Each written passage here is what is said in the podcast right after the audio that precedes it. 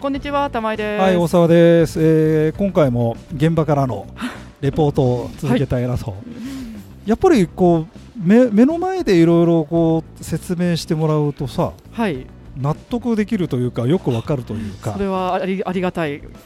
本当はだからさこう,、はいこういうまあまあ、素人素人というか初心者の人が来た時ははい、こうせ専門家に聞きながらああだこうでやった方がこれはいい感じがします特ねにネットで調べるのが逆に時間の無駄かもしれないですそうだねなんかそれうんはそうかもしれない何が正いしいかどうかも判断できずに。からないうん、あのー前回のねうん、金魚の話もね分からなかったですからね、えーでそれで金魚の話の時にまあ酸素うんぬんという話ありましたけども、はい、まあ、結局、まあ、人間と魚の決定的な違いは何かというとあいつらは水の中にいるっていう、はいでその水というものがその、えー環境のまあ、全てそうです全ねて。というか私たちにとっての空気みたいなものですよね。でその水関係の話にちょっと戻りましてですね今回ですね、えーそう前から聞きたかったんですけど、はい、ろ過、ろ過、えー、とほら生物ろ過だ物理ろ過だという文言がはい、飛び交いますでしょこの業界はありますねえ。それでそこら辺の話をですねちょっとお伺いできればなと思いましそたう生物ろ過そうです。わかんない方が生物ろ過かな生物ろ過は微生物が汚れを食べてくれる話。えー、とそもそも生物ろ過とは何だというと微生物が、うん、えー汚れを食べる水に溶けてる、まあ、水溶に溶けけてるてるっていうのも微細な物質が水に漂ってるわけですからね、ああそれ漂ってるいわゆるそれそれはバクテリアとはまた違うのサイズ感の問題ですよねもっとちっちゃいですよね分子レベルというかはあはあはあえーまあまあそのなんだっけそのそれをえっ、と何食べてくれる食べますそれを分解して栄養にしてバクテリアさんが増えるのでということでバクテリアの話になってくるわけ生物ろ過そうです生はい物とかはもう生物、わかりバまクしたテリわアかりましたわかりましたそういうことじゃあそれを前提としまそしうでてすねバクテリアが生物ってことすら皆さんピンときてないみたいですよねピンときてないで すね思いっきりちっちゃいだけのなんかはい食べてなんか排泄する普通の生物ですよ彼らはえ、ーバクテリアはバクテリアあははは細菌はでそのバクテリアと上手に付き合う、そうですね、まあ、人間もそうなんでしょなんかああ要はそうよねか病原菌だなんだって言うんですけど体の中にこういなき私ゃたちの免疫力が食べてしまえばいいし病原菌いうは、話ですねうん、さてじゃあその生物ろ過なんですがえっとこのちょっと商品としてはこれどの辺これだからねタンクがあってタンクの中に微生物の巣を入れられればそれはもう生物ろ過生です物ろ過と言ってるわけなんだ、そうなんですあでそのタンクの中にはい微生物の巣を入れることでたくさんの微生物が住み着いはいはいはいてはいはいでその中に汚れた水を通すことによってその汚れを食べてあでー食べて食べて食べて食べてきれいになった水が上から出てくる。そんなに上手にいくもんえっと、な割上と手にいくいく魚の数とか餌のやり具合によそうだるねから、うん、ただろ過能力としては高くなると思いますよ普通のより。りちなみにそれはこれはシリーズがそうですかまあ、例えば昔からあるエーハイムっていうシリーズとかああーこれエーハイムって見るねこう緑色っぽい水筒、水槽水筒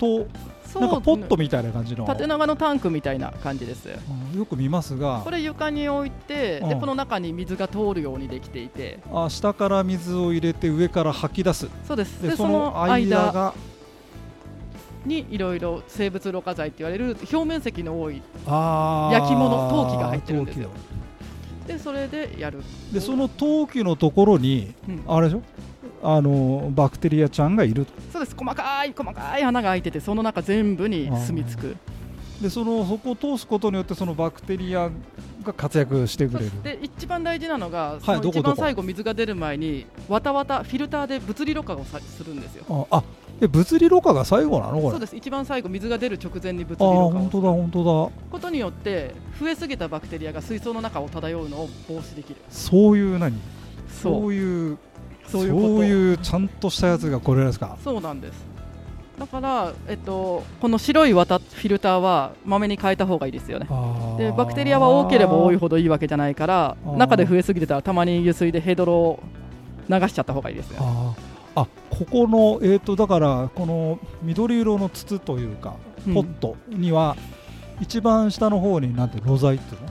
うんまあ、ちょっとこの絵だとこうなんですけど、もう下から上まで全部その微生物の巣を入れてしまって構わないで一番上に,、あのに物理ろ過が入ってればフィルターななんでフィルター綿綿なんていうのあれろ過剤ろ過紙あなんだろうね換気扇のフィルターみたいなイメージですねそれがあってでそれはかそれはジャバジャバ洗った方がいいだろうまあそういうことか、そうですえー、これがエーハイムフィルターこれ老舗これ老舗ですもう昔からエーハイムいいよねっていうのは変わらないですねそれはもう業界の人も、そのファンファンアクアリウムファンの方も私はエーハイムクラシックが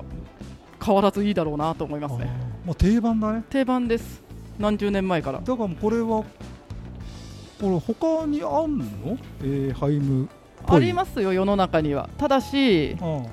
うん、としっかりタンクの中の生物ろ過のところを水が通り抜けなくなっちゃうものとかあーやっぱあるんだろうねただいろいろ空回りしてるだけだっていうかノウハウあとそのバクテリアが働くためはいの最低な流量、酸素量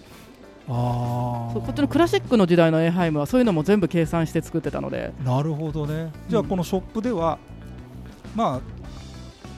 やっぱ一押しおすすめがこそうれですだね私はエーハイムクラシックがおすすめですはあはあはあはあ、うん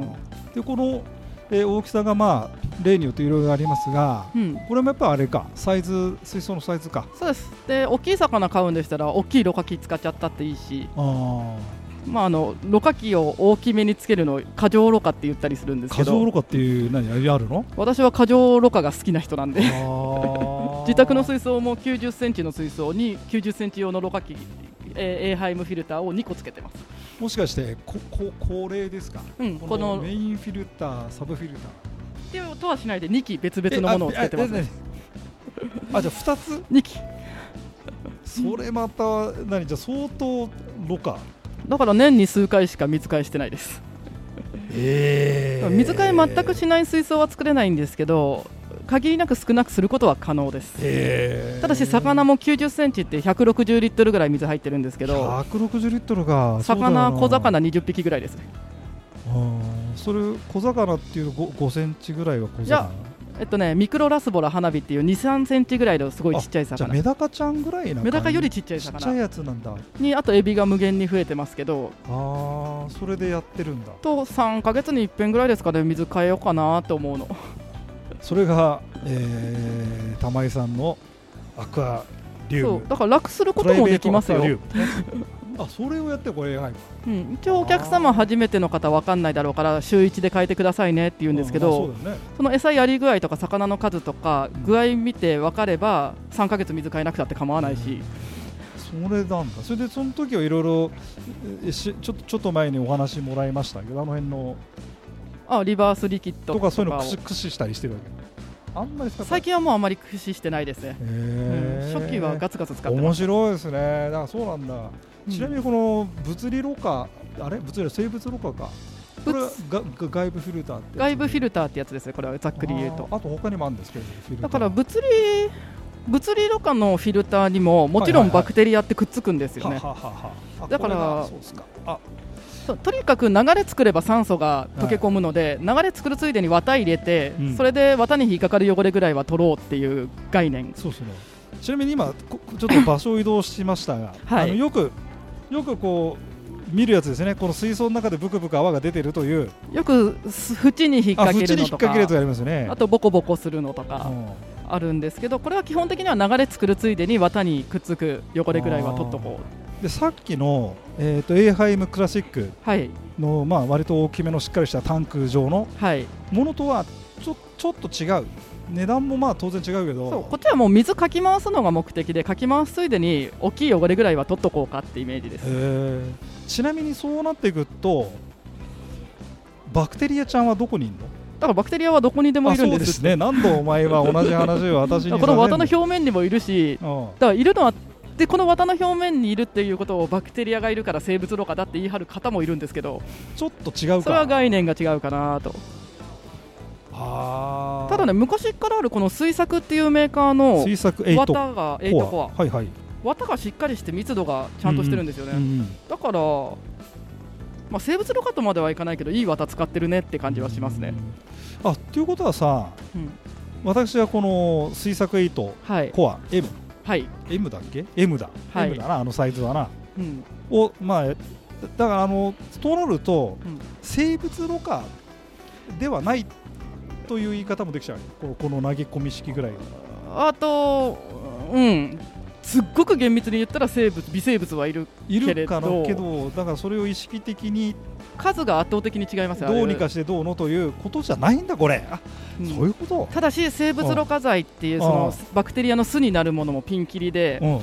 しょっぽいそのやつ使うんだったら投げ込みのさっきの水作の方が生物ろ過としての役割を果たすかもしれないそのあれでしょあのこうあのつるつるの筒表の面積の筒なの中いに入れるのそうですちょっと大きめの砂利というかそうなんて言うんだろうあんまり表面積のないああつるつるのセラミック素材とか使うぐらいだったらもう投げ込み水作エイトコアが勝ってしまうかもしれないやっぱそこもそれは露材っていうのそのそうですね生物ろ過剤の表面積の問題はははやっぱそれもあれか値段となりのものはあるんだそうですねあまあ、ちょっとお時間だけど、はいあのまあ、どこのメーカーとは言わないんですけど、はいはいはい、パッケージ熟読すれば分かると思ってる方が多いと思うんですけうどーんでも某メーカーの商品は水槽内の食物連鎖が自然の川や海と全く同じサイクルと言い張ってるんです言いよ。張ってるね、うんままああ、どうそうなのいやそんなことは絶対にないですそんなことはないだろうな絶対にないですだろうなだから本当パッケージ見れば分かるさだからお店の人になんか聞かなくていいよって思ってる方がいたら聞いた方がいいと思いますよよここの例えば投げ込みもいろんなこれ全部そうなのこれここれの辺うそうですねいやーこれもいっぱいあっそうて聞かないとわかんないねあのメーカーによる特徴とかもあるのであ ー値段の差は品質の差ですね。それはもうそれははっきりしてるんだよこの業界ねそうですね。あー餌もそうだったのねうん。だから本当あー100円200円の違いで安いの買って安いの買ったイエーイって言ってるともしかしたらちょっと損してるかもしれないですね。そうだねそもそもそもそもそもそも論忘れちゃいけないね、うんそもそも論は動物を飼うというそそこうにで言っすてねるわけだから私たちはねそうそうそうはははわかりましたじゃあちょっとお時間が来ちゃったのでまた続きをはい。ははいい、お願いしますはーいありがとうございます。